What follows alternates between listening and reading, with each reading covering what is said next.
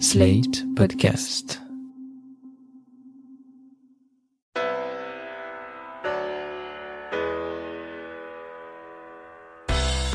Bonjour et bienvenue dans Le Monde Devant Soi, le podcast d'actu international de Slate.fr. Je suis Christophe Caron et je suis cette année encore avec Jean-Marie Colombani, directeur de la publication de Slate.fr et Alain Frachon, éditorialiste au Monde et spécialiste des questions internationales.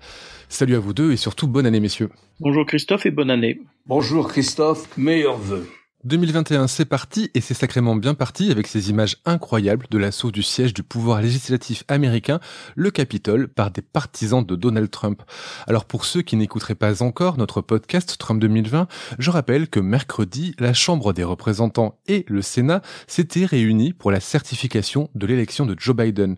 Normalement, cette étape est une formalité, mais cette fois, une partie des républicains, tout en sachant que cela ne servirait à rien, a tenté de ralentir le processus en contestant certains résultats. Et le jour même de cette certification, Donald Trump a tenu un discours dans lequel il fait ce qu'il fait depuis le 3 novembre, mobiliser les plus extrêmes de ses partisans pour contester une élection qu'il estime volée. We're to walk down to the Capitol and we're to cheer on our brave senators and congressmen and women. And we're probably not going to be cheering so much for some of them because you'll never take back our country with weakness. You have to show strength and you have to be strong. Après quoi, des dizaines de militantes et militants sont entrés au Capitole, jusque dans le bureau de la présidente de la Chambre des représentants, Nancy Pelosi, et ont investi l'hémicycle. Bilan, cinq morts, dont un policier, et des dizaines de blessés, un pays sous le choc, des ministres qui démissionnent, et un Trump isolé qui a dû se résoudre à appeler au calme, et donc à lâcher ses partisans dans un discours jeudi. Now Congress has certified the results. A new administration will be inaugurated on January 20th. My focus now turns to ensuring a smooth, orderly, and seamless transition of power. This moment calls for healing and reconciliation. Jean-Marie, est-ce qu'on peut dire que la démocratie américaine a vacillé ce 6 janvier? En tout cas, on peut dire, comme l'a dit euh, Mitch McConnell, le, le patron des sénateurs républicains, la démocratie a été attaquée. Et, et ils ont perdu, a-t-il ajouté. Et si on écoute Mitt Romney, il a dit euh, il y a eu une insurrection initiée par le président des États-Unis. Donc forcément, le simple énoncé de cette réalité, c'est une attaque contre la démocratie, et ça a été un moment euh, très dramatique dans l'histoire américaine, et je crois assez inédit. La question est de savoir jusqu'où Donald Trump voulait aller ou pensait pouvoir aller, parce qu'il faut se remettre en mémoire que on est quand même euh, malgré tout dans une démarche euh, séditieuse, puisque euh, rappelez-vous ce discours lors d'un meeting où il dit à sa garde prétorienne, sa garde prétorienne, ce sont un certain nombre de, groupuscules qui sont euh, militants d'extrême droite, il leur dit tenez-vous prêts, ce sont les Proud Boys notamment, mais il y a aussi les QAnon, etc. Il leur dit tenez-vous prêts.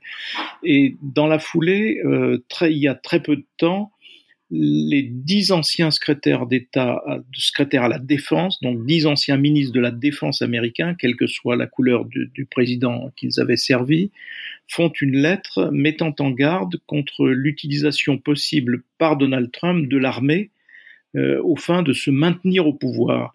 Et donc euh, le point final de cette, de cette démarche, c'est euh, la marche sur le Capitole encouragée par euh, Donald Trump dans une démarche qui est évidemment une démarche qui porte directement atteinte à la démocratie. Alors après, on peut dire la démocratie a tenu bon, puisque in fine, une fois que les choses ont été remises en ordre, les députés, les représentants et les sénateurs se sont réunis pour certifier le résultat de l'élection présidentielle. Le vice-président Mike Pence n'a pas fait défaut, il s'est conformé à la procédure et donc il ne s'est pas écarté du, du, bon chemin comme le souhaitait Donald Trump. Et in fine, Donald Trump a dû faire marche arrière et donc euh, protester contre le, les violences et, dire que la transition enfin se passerait normalement. Mais on est quand même là face à quelque chose qui ressemble à la tentation d'instaurer ou de faire perdurer un régime autoritaire de la part de Donald Trump, qui est évidemment un, un grand problème parce qu'une bonne partie de l'électorat républicain a suivi et probablement suite encore Donald Trump en trouvant, en tout cas si on regarde par exemple Fox News, on ne voit pas de condamnation manifeste de ce qui s'est passé. On explique que ce sont au fond des patriotes qui se sont mobilisés et qui sont passés à partie à l'assaut du Congrès parce que l'élection aurait été euh, volée ou aurait été truquée. Donc c'est ce substrat-là qui est inquiétant. Combien de Américains vont continuer à faire confiance à, ce discours complotiste et aberrant qui consiste très précisément à ne pas respecter la Constitution, à ne pas respecter le vote. Euh, ou bien est-ce que cet épisode nous permet d'en terminer avec Donald Trump et marque une sorte de, de, point final à une tentative qui était une tentative euh, inédite dans l'histoire américaine et qui aurait pu en effet porter un coup fatal à la démocratie? On va revenir hein, sur l'état de l'opinion après cette, journée du 6 janvier, mais Alain, certains ont parlé euh, d'une tentative de coup d'État. Est-ce que c'est un mot trop fort ou est-ce que ça y ressemble selon vous? C'est un mot trop fort, je crois, parce que euh, un coup d'État, c'est en général fomenté par euh, l'armée, avec l'appui d'une partie du pouvoir. Là, ce n'est pas le cas. Il n'y a pas de l'armée, au contraire, est très critique du comportement de Donald Trump on est dans cet entre-deux curieux qu'il y a après chaque élection américaine où il y a le président élu d'un côté et le président qui a perdu ou qui s'en va de l'autre côté. On est dans cet entre-deux assez curieux, mais je crois qu'on ne peut pas parler euh, véritablement d'une tentative de coup d'État, si vous voulez. Je dirais plutôt que Trump a véritablement essayé quelque chose qui ressemblait à une sorte d'insurrection institutionnelle et qui s'est traduit par cette journée d'insurrection physique pour le coup. N'oubliez jamais que avant même l'élection, Trump dit, et ça c'est déjà un comportement insurrectionnel, c'est-à-dire quelqu'un qui refuse le choix de la majorité qui refuse le principe du transfert pacifique du pouvoir lorsqu'il dit si je perds cette élection, c'est qu'elle aura été truquée. Si je la gagne, c'est qu'elle aura été fair play. Mais ça, c'est du langage si vous voulez, on est en dehors des normes de la démocratie. Ça veut dire je refuse à l'avance une transition pacifique du pouvoir. Et dès tout le mois de novembre, il va accréditer cette thèse, cette élection a été volée, et il essaye tout. Il mobilise la justice, il y aura eu 60, très exactement 59 actions en justice auprès des États pour les obliger à recompter, des recomptages ont été faits, ou pour en principe pointer des fraudes. Mais à chaque fois, il a perdu. À chaque fois, ses avocats ont perdu, y compris devant la Cour suprême. Alors on dit tout le temps, ces partisans disent, mais regardez, regardez sur Internet, regardez partout, nous avons des milliers de preuves comme quoi cette élection a été truquée, notamment les votes par correspondance. Et les juges répondent, mais où sont-elles ces preuves? Qui les a recueillies? Est-ce que la police nous les présente? Non. Est-ce que vos avocats nous les présentent? Non. Et il y a une raison à cela les partisans de Trump savent que l'élection, enfin, les partisans Trump et son équipe à la Maison Blanche savent que l'élection n'a pas été truquée, qu'elle s'est déroulée de manière incroyablement contrôlée, qu'on a compté et recompté, que cette histoire que les machines à voter euh, étaient truquées est totalement bidon, naturellement. Simplement, on n'emmène pas les preuves parce que le faux témoignage aux États-Unis, est puni d'une manière considérable. Vous pouvez aller pour un quart de siècle en prison pour faux témoignage. Et c'est bien la preuve que cette élection s'est déroulée conformément à toutes les normes. Alors il a tout essayé. Il a essayé de voir s'il pouvait pas déclencher la loi martiale, s'il y avait suffisamment de manifestations de ses proches et de ses sympathisants dans le ville pour déclencher la, loi martiale et d'une certaine manière suspendre le processus constitutionnel. Il a essayé de le suspendre en Géorgie, il y a eu un etc. Il n'est arrivé à rien. On arrive en décembre. Et là, pour moi, c'est toujours dans l'esprit d'une sorte d'insurrection juridico-constitutionnelle. En décembre, il fait ce tweet resté célèbre. Attention, grande manifestation à Washington. Enfin, il dit dans son tweet dans le district de Columbia, c'est la circonscription de Washington, le 6 janvier.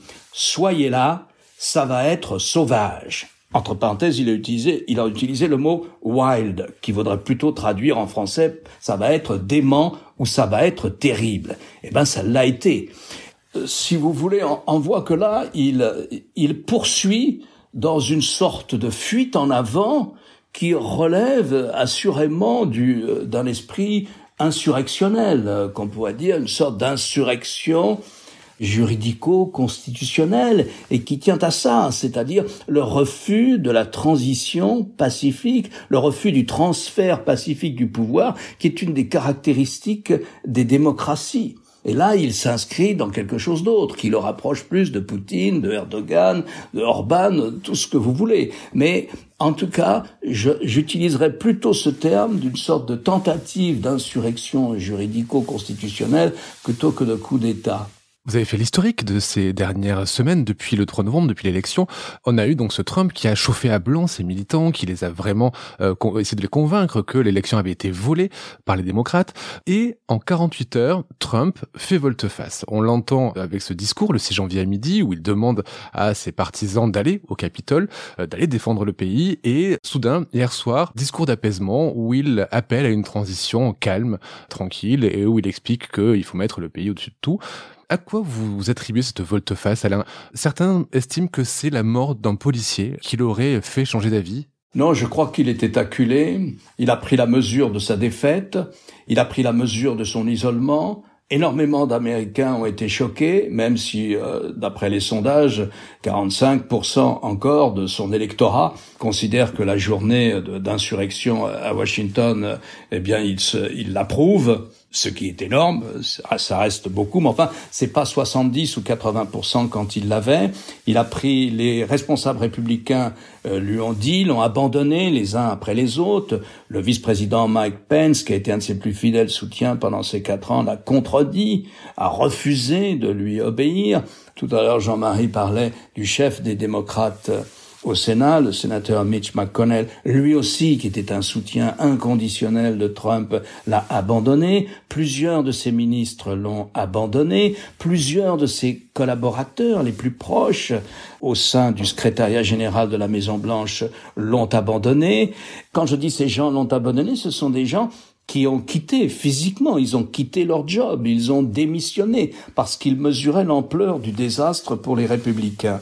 Donc je crois que c'est cet ensemble, peut-être aussi le fait qu'un policier euh, a été tué, qu'il y a eu cinq morts en tout, mais euh, je crois que c'est cet ensemble qui l'amène et son entourage qui lui dit euh, tu vas partir dans les conditions les plus épouvantables. Euh, tu vas partir comme le responsable d'une attaque contre la démocratie américaine. Tu vas partir dans les plus mauvaises conditions. Et dans ces conditions-là, c'est même pas la peine de penser à une candidature en 2024. Et plus encore, tu as divisé le Parti républicain comme jamais même s'il y a encore une centaine d'élus qui se sont refusés à certifier l'élection du 3 novembre par peur des réactions de leur électorat.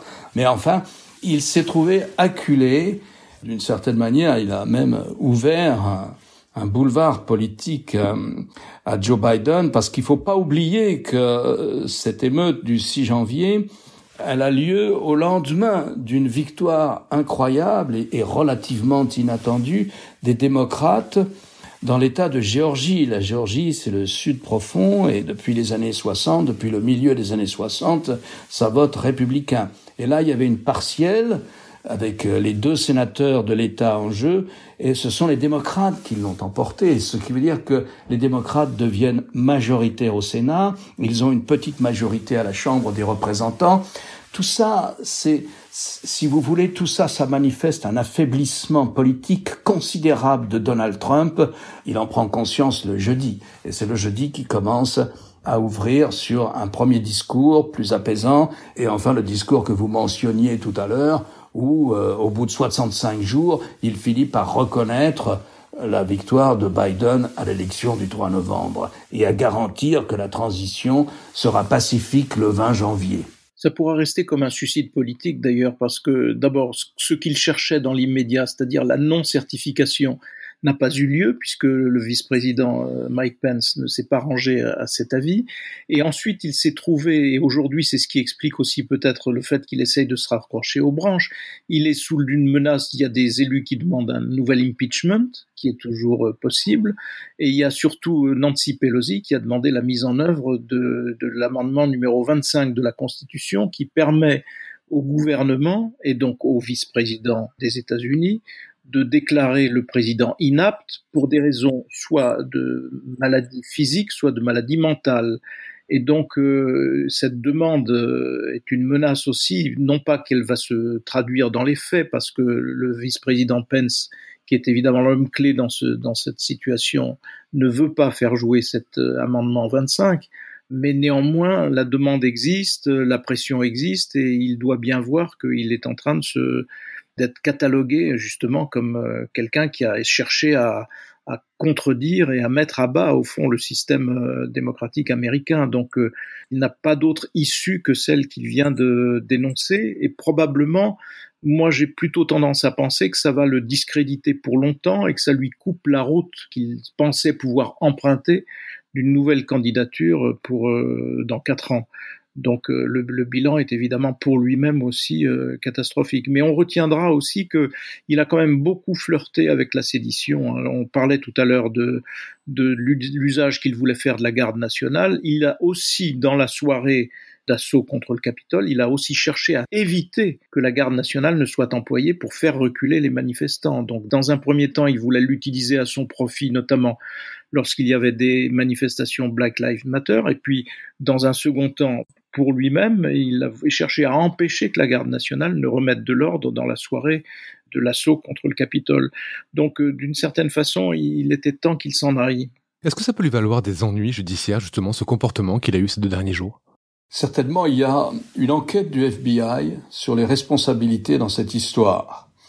Alors c'est assez compliqué. les bâtiments officiels aux États-Unis sont défendus par un corps de police euh, spécial qui n'est pas le FBI et qui n'est pas non plus la police municipale. C'est un corps de 2300 hommes. On les a vus avec leurs uniformes noirs et, et l'insigne euh, de la police euh, dorée sur la poitrine. Donc il y a plusieurs enquêtes en cours. Il y a des enquêtes sur l'échec total de la police qui s'est trouvé totalement débordé le chef de cette police-là, chargé des bâtiments officiels, euh, a sollicité l'appui de la garde nationale. Plutôt, c'est la garde nationale qui s'est proposé de venir l'aider, et il a refusé. Hein il a refusé. Le FBI s'est proposé de venir l'aider pendant l'émeute et il a refusé là encore. Donc lui, il a été acculé à la démission. Mais il y a une enquête interne. Et puis il y a une enquête pour le coup de la police fédérale, du FBI sur les responsabilités il n'est pas du tout exclu que cette enquête, dans six mois ou dans cinq mois ou dans trois mois, sollicite euh, un entretien avec Trump, bon, qui déjà aura par ailleurs affaire à une multitude de procès divers, notamment à New York par le parquet de New York, par le procureur général du parquet de New York, Monsieur Vance, qui veut l'attaquer pour qu'il attaque pour escroquerie euh, fiscale, hein, pour fausse déclaration. Mais c'est pas du tout exclu que le FBI l'entende. Le discours auquel vous avez fait référence euh, tout à l'heure, alors c'est pas un discours qui fait dans la Maison Blanche, c'est il sort, il y a des tréteaux, il vient, il parle aux dizaines de milliers de ses partisans qui étaient là. Et alors quelquefois il, il dit il faut que ça se passe pacifiquement, il utilise le mot, mais aussi il leur dit soyez forts, ce n'est pas avec la faiblesse que nous arriverons à redresser le vol de l'élection dont nous sommes victimes. Soyez forts, il leur dit ça. Il sait très bien qu'il ne peut pas ignorer, parce qu'il a joué avec eux pendant quatre ans, il sait très bien que dans cette foule, il y a des centaines de militants pro-nazis, il y a les Proud Boys, qui sont des, des, suprémacistes blancs, n'est-ce pas? Il y a des groupes ultra-violents qui sont là, et ces gens-là sont poursuivis maintenant par le FBI. Ils ont fait des selfies, on les voit sur les photos, on les voit sur les films, etc. Donc oui, il y aura des suites judiciaires, et oui, ces suites judiciaires peuvent à un moment concerner Trump. Qui sont les derniers soutiens de Trump actuellement? Il en a encore des, fidèles? Les fidèles d'entre les fidèles, c'est lesquels? C'est qui? Si vous voulez, il y a maintenant une partie du parti républicain qui voudrait reprendre l'électorat trumpiste, mais sans Trump. Tout le monde pense qu'aujourd'hui, que Trump peut pas se présenter en 2024 après ce qui s'est passé. Hein, comme le disait Jean-Marie tout à l'heure, c'est fini pour lui. C'est un suicide politique. Mais en revanche, il y a des gens euh, dans le Parti républicain, euh, Ted Cruz, Marco Rubio, pour citer deux sénateurs, par exemple, mais qui veulent reprendre euh, les thèmes trumpistes et une fois débarrassés de Trump, qui veulent reprendre le manteau du Trumpisme. Le parti est divisé. Hein. Le parti est totalement divisé, plus divisé qu'il n'a jamais été. La tradition, c'était que les divisions internes, c'est plus chez les démocrates que chez les républicains. Eh ben, cette fois-ci, c'est le contraire. Les républicains sont un parti en mauvais état, divisé entre eux sur des choix politiques assez fondamentaux.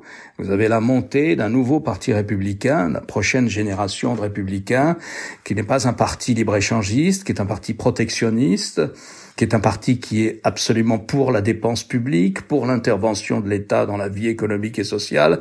Et donc c'est une nouvelle forme de conservatisme. On appelle là-bas les, les, républicains nationalistes, dont euh, je vous ai cité deux noms, un sénateur de Floride, Marco Rubio, un sénateur du Texas, Ted Cruz, qui eux ont été des fidèles de, de Trump jusqu'au bout et qui voudraient bien reprendre le manteau du Trumpisme, parmi quelques autres.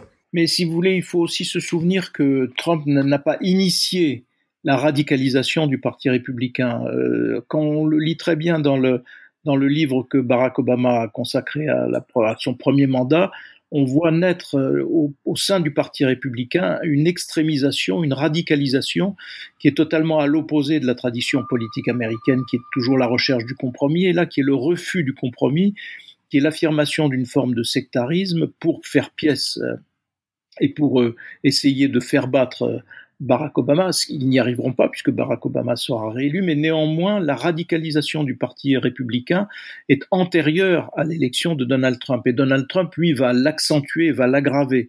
Et la grande question aujourd'hui est de savoir si cette radicalisation va ne va plus concerner qu'une minorité des républicains, ou bien si au contraire elle va perdurer sur l'ensemble du Parti républicain. Pour l'instant, ce que l'on peut observer, c'est une cassure en deux. Le parti est coupé en deux. On le voit lors du vote de certification. Il y a 126 députés républicains qui votent contre la certification et les autres qui approuvent cette certification. Donc là, y compris le, vice-président Pence, etc. Et on voit bien là quelle est la cassure entre ceux qui veulent faire perdurer l'héritage radical de Trump et ceux qui, au contraire, voudront revenir à une ligne plus modérée et plus conforme à l'histoire euh, du, Parti républicain, encore que si on cherche bien dans l'histoire euh, américaine, en termes de radicalisation, on peut aussi bien remonter aux, années McCarthyistes. Hein. Sans Eisenhower, peut-être que le cours de l'histoire américaine eût été euh, très différent. Donc euh, la grande question politique pour moi, c'est celle-là. Que va-t-il advenir du Parti républicain? Est-ce qu'il va revenir au fond dans le lit de sa rivière historique ou bien est-ce qu'il va perdurer dans cette radicalisation Et à ce moment-là, les candidats à la succession de Trump que vient d'évoquer euh, Alain trouveront leur place? Messieurs, j'aurais voulu avoir votre avis sur un événement dans l'événement, c'est cette suspension des comptes de Donald Trump par Facebook et Twitter. Est-ce que c'est une décision salutaire selon vous ou est-ce que c'est une atteinte à la démocratie? On voit bien pourquoi ça a été fait. Hein. On voit bien qu'il y avait une inquiétude maximum et que tout le monde craignait au fond que Trump ne continue à jeter de l'huile sur le feu et que les, dégâts soient encore plus importants l'émeute ne soit encore plus violente qu'elle n'était. C'est un problème qui est antérieur en même temps parce que rappelez-vous, jusqu'à présent, euh, la pression, la demande était plutôt de demander aux plateformes de se comporter non pas comme des gardes de triage, mais de se comporter comme des éditeurs. Et à partir du moment où on est des éditeurs, eh bien, il faut, on porte la responsabilité de ce qui est édité. Et si on porte la responsabilité de ce qui est édité, eh bien, il y a forcément un un choix qui est fait, des choix qui sont faits. Et donc toute la pression incitait justement les, les plateformes à être plus sévères vis-à-vis de tout ce qui peut inciter à la haine ou à la violence. Euh, il y a donc, il y a même d'ailleurs une loi qui date d'il y a quelques années aux États-Unis qui euh, qui est en, en, suspens parce qu'elle suppose que les plateformes euh, adaptent, adoptent un comportement qui soit entre guillemets responsable. Et donc euh, la pression dans le programme des démocrates, politique des démocrates, il y a d'ailleurs l'idée qu'il faut aller plus loin dans la loi parce que les plateformes ne font pas suffisamment euh, le tri entre ce qui est tolérable et, ce, que, ce qui ne l'est pas en termes de vie en, de vie en société. Donc on est devant ce problème-là. Alors Maintenant, si cette coupure perdurait, probablement les complotistes y trouveront évidemment de nombreux arguments à leur profit pour dire mais vous voyez bien que tout ça est manigancé, que tout ça est, et contrôlés, ainsi de suite, par d'affreux démocrates qui d'ailleurs sont tous des pédophiles, comme on peut le voir sur un certain nombre de sites ou l'entente de la part d'un certain nombre de groupuscules qui sont, il faut le rappeler, moi je tiens à cela, c'est une garde prétorienne qui s'est constituée autour de Donald Trump et qu'il a cherché à utiliser, en quoi c'est la marque d'une volonté séditieuse sans ambiguïté pour moi. Je crois qu'il n'y a pas de Trump ou il n'y a pas de Trumpisme sans, euh, sans Zuckerberg sans Facebook. Je crois que ce terrain-là, euh, c'est le terrain qui explique aussi le Trumpisme, euh, si vous voulez. Alors après, il peut y avoir une réflexion sur pourquoi est-ce qu'il y a autant de conspirationnisme, pourquoi les États-Unis sont particulièrement perméables au conspirationnisme, ça date pas des réseaux sociaux. Mais on voit qu'on arrive aujourd'hui à, à cette situation où les théories de la conspiration sont de plus en plus nombreuses. Et là, tout le monde doit balayer devant sa porte. Elles sont de plus en plus nombreuses parce que l'État a menti, parce que les politiques ont menti, parce que les élites ont menti aussi. Il faut toujours revenir au mensonge d'État gigantesque qu'est l'intervention américaine en Irak et les années de, de violence et de chaos qu'on a connu euh, à la suite de cette intervention, pas seulement au Moyen-Orient, mais aussi chez nous en Europe. Donc euh, voilà, on est face à ce phénomène. Les réseaux sociaux vont pas disparaître, ils vont marquer le, le territoire, euh, l'horizon politique dans les démocraties pour longtemps. Mais voilà, comme le disait Jean-Marie tout à l'heure, il y a deux grandes enquêtes qui sont en cours par des agences de l'administration sur euh, comment contrôler les réseaux sociaux.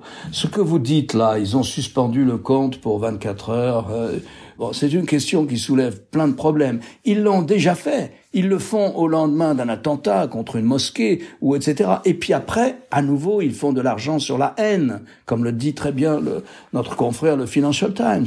Ils font sur de l'argent sur la haine. Ils ont monétisé la violence verbale laquelle, on l'a bien vu, n'est pas un exutoire, mais débouche sur la violence physique qu'on a vue euh, mercredi euh, à, Washington.